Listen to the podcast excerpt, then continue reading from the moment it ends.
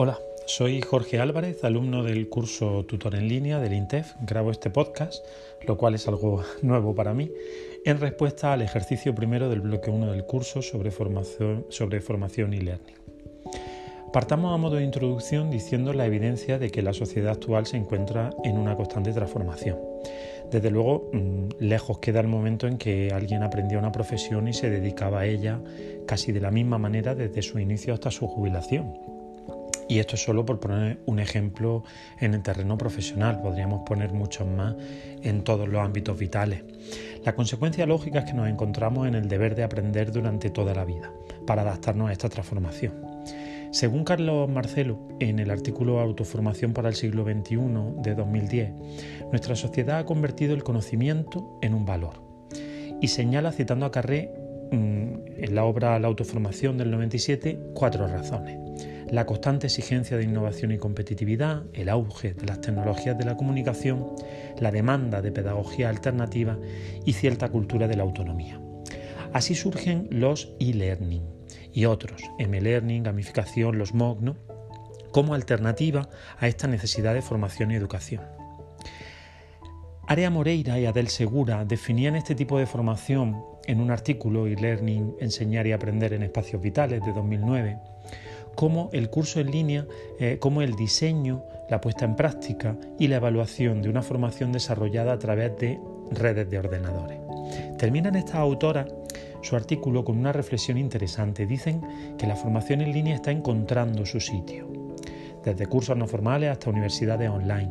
¿Por qué dicen encontrando su sitio? Bueno, para entender esto debemos hacer un poco de historia. Eh, siguiendo varias fuentes como García Aretio, Procomún, Sánchez Vera, concluimos que la educación a distancia ha pasado por cuatro etapas.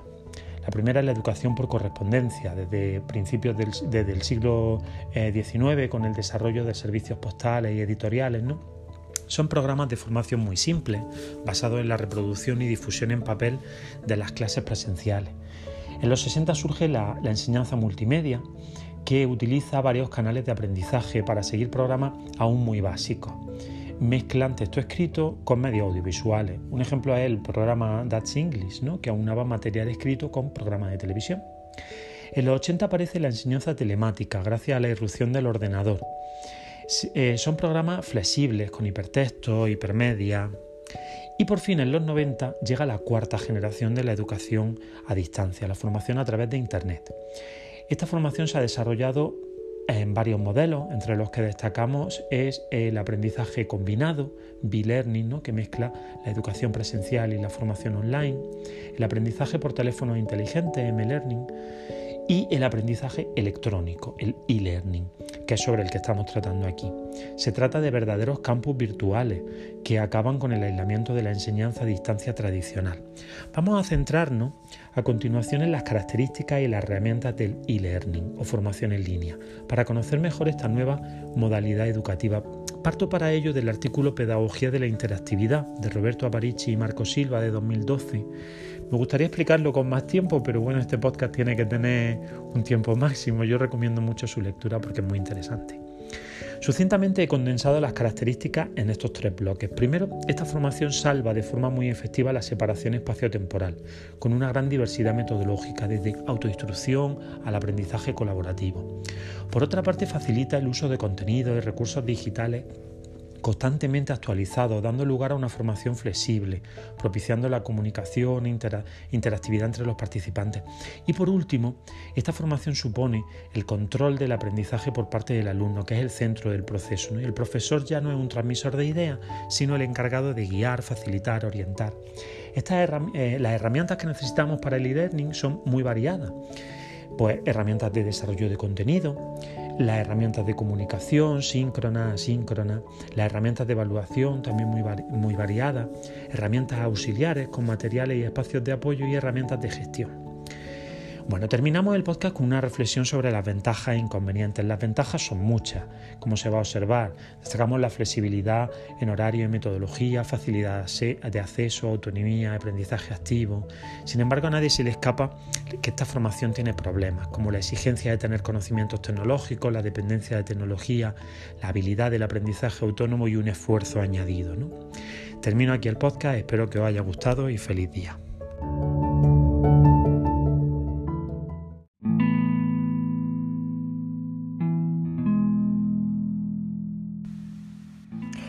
Queridos compañeros, había planteado este pequeño podcast de despedida como una puerta que se cierra, pero creo que sería injusto hacer algo así. Esta, esta tarea final, para ser honesto, es más bien la evidencia de una puerta que se ha abierto para siempre. Cuando llegué al curso de tutores, como expresé en mi saludo hace ya dos meses, mis expectativas eran altas y centraba mi interés en aprender las rutinas de la tutorización online. Pero ya desde el primer ejercicio en que debimos reflexionar sobre las competencias digitales o sobre la formación y learning, ya empecé a notar que no se iba a organizar el curso en contenidos teóricos, fríos, con una fuerte carga de gris administrativo. Al contrario, se nos animaba a innovar en nuestra labor docente con las tendencias metodológicas, se nos instaba a abrirnos a otras formas de educación, formal, informal o no formal. Se nos empujaba al uso de herramientas de creación digital que al menos para mí eran inéditas. Y por supuesto también se centró el curso en nuestra futura labor como docentes.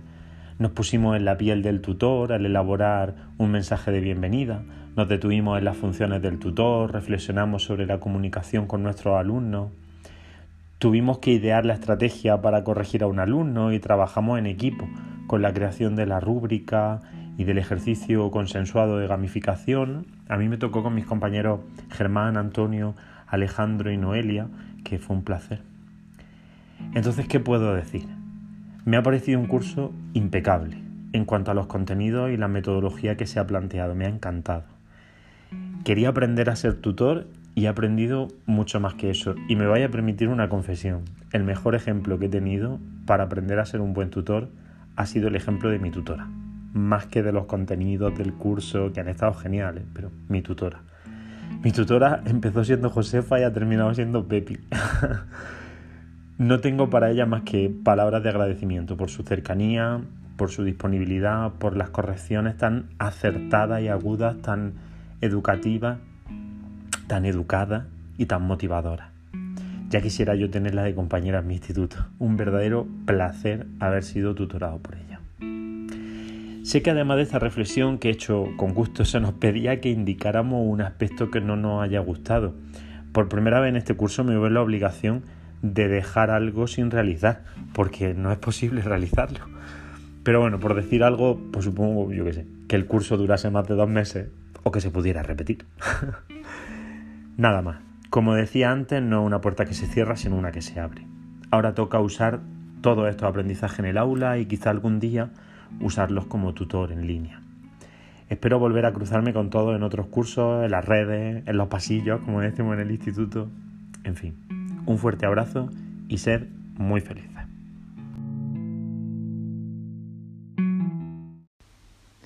Hola compañero, yo me he decidido por presentarme por medio de un podcast.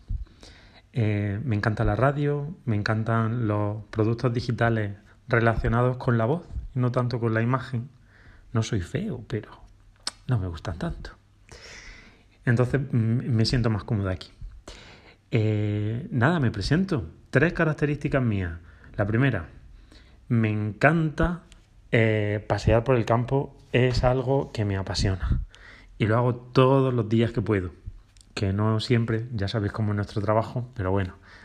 Segunda, me encanta el deporte es algo que, me gustaría también que supierais de mí. Y tercera, creo que soy bastante tímido. Ya lo estáis notando. Luego en clase se me quita, pero, pero sí soy bastante tímido. Segunda cosa, dos actividades que no dejaría de hacer por nada en el mundo. La primera, dar clase. Me encanta, me encanta. Y la segunda, mmm, aún a riesgo de repetirme, el deporte. Creo que sí.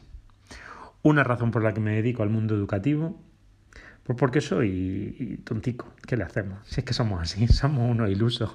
Seguimos pensando en, el, en la bondad de, de, la humanidad y en que somos capaces de cambiar el mundo y, y sí, oye, es que es verdad, es que lo vamos a hacer. En fin, pues nada chicos, vamos a aprender mucho. A ver si conseguís que yo me ponga delante de una cámara. Hola compañero, yo me he decidido por presentarme por medio de un podcast. Eh, me encanta la radio, me encantan los productos digitales relacionados con la voz no tanto con la imagen. No soy feo, pero no me gustan tanto. Entonces mm, me siento más cómodo aquí. Eh, nada, me presento. Tres características mías. La primera, me encanta eh, pasear por el campo, es algo que me apasiona. Y lo hago todos los días que puedo. Que no siempre, ya sabéis cómo es nuestro trabajo, pero bueno. Segunda, me encanta el deporte. Es algo que, que me gustaría también que supierais de mí. Y tercera, creo que soy bastante tímido. Ya lo estáis notando. Luego en clase se me quita, pero, pero sí soy bastante tímido. Segunda cosa, dos actividades que no dejaría de hacer por nada en el mundo. La primera, dar clase. Me encanta, me encanta. Y la segunda, mmm, aún a riesgo de repetirme el deporte. Creo que sí. Una razón por la que me dedico al mundo educativo pues porque soy tontico. ¿Qué le hacemos? Si es que somos así, somos unos ilusos. Seguimos pensando en, el, en la bondad de, de, la humanidad y en que somos capaces de cambiar el mundo y, y sí, oye, es que es verdad, es que lo vamos a hacer. En fin, pues nada chicos, vamos a aprender mucho. A ver si conseguís que yo me ponga delante de una cámara.